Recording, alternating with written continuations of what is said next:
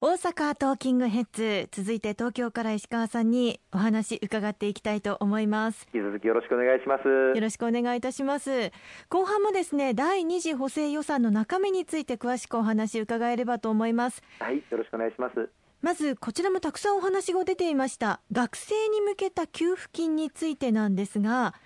学生支援緊急給付金を創設されたんですよね。はいあの実はこれは第二次補正予算に盛り込むという話もあったんですが、はい、これは一日も早く実現をしなければいけないと。あの私のところにも多くの学生さんからアルバイトができない。収入がもう激減してしまって生活に本当に困窮している。あるいは大学をもう辞めなければいけない。そういう悲痛な声を届けていただいております。こうした学生さん方に対して一日も早く支援をしようということで第2次補正予算ではなくて第1次補正予算の中で確保した予備費を使って緊急的に措置をすることになりまして5月19日からすでにこの制度はスタートしています。あそうなんですね、はい、対象の学生さんというのは決まってるんですか？はい。経済的に、まあ、今回のコロナの影響で困窮していらっしゃる学生さん方が対象になります。最終的にはそれぞれ大学の方で判断されることになりますけれども大まかに言いますとこれまでに比べてアルバイトの収入が50%近く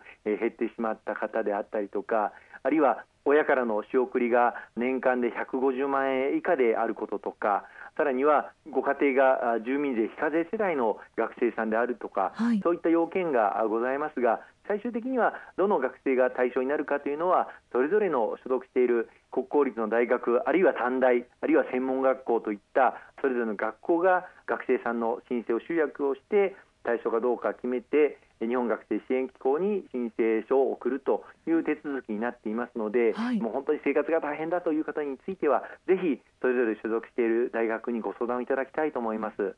ちなみにあのメールでも実は質問が来ていたんですがこれはいつ頃に給付開始となる予定なんでしょうか？はい、あの国としては5月の19日にすでに閣議決定をしていますので、すでにあのいろんな大学でもあの受付が始まっています。そしてあの学生支援緊急給付金を LINE で申請することができるというそういったことも文科省を通じて各大学にお話をさせていただいておりますのでスマホで LINE で簡単に容易に申請することも可能な大学もあるというふうに思いますこの申請していただいて対象になれば住民税非課税世帯の学生さんには20万円の給付金が支給されることになりますしまたそれ以外の学生さんにはお一人10万円あの給付されるということになります。随時あのお困りの学生さんのお手元にこうした給付金が届くことになるというふうに思います。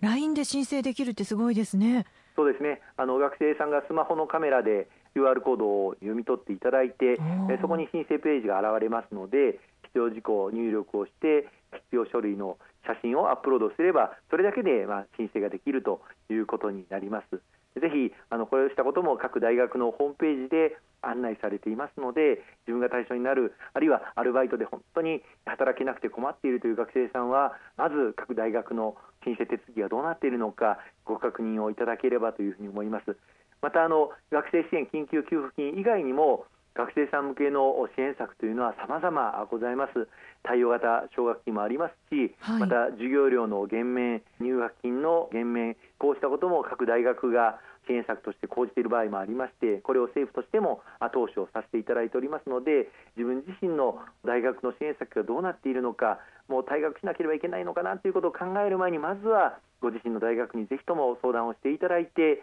休学しなくていい手立てをご検討いただきたいと思いますね。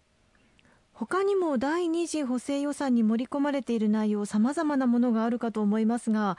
例えば介護、障害者施設及び従事者への支援についてはいかがですか？はい、あの今回の新型コロナウイルスの感染拡大によって、まあ、まずはあの医療従事者の方々が本当にあの自らの命を懸けてコロナウイルス感染者患者の方々に寄り添って先頭に立って戦ってくださっておりますこの方々のおかげで感染拡大を抑えることができまた医療提供体制も徐々に徐々に余裕が出てきたということになります。こうしたあの医療従事者の方々に対して慰労金として今回の第二次補正予算でお一人最大20万円を給付をするということにあの決定をいたしました、はい、またあの直接新型コロナウイルス感染症患者を受け入れてなくとも受け入れの準備をしてくださっている医療従事者の方々もいらっしゃいますのでそういった方々には10万円またそれ以外の病院あるいは診療所で勤務しててもいつ目の前の患者さんから感染されるかわからないという従事者の方々もいらっしゃいますので、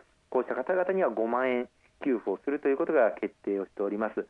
それに加えて今回あの介護やあるいは障害福祉の分野で勤務をしていただいている方々もこの新型コロナウイルス感染症の発生抑止に大変なご尽力をいただいております。あのいくつかの施設においては実際に新型コロナウイルス感染症の患者さんが発生をしたあるいはクラスターが発生をしてしまったそういったところもございますがこういった介護や障害福祉の従事者の方々に対して医療金としてお一人20万円を給付をするということも今回の第二次補正予算の中に盛り込まれております。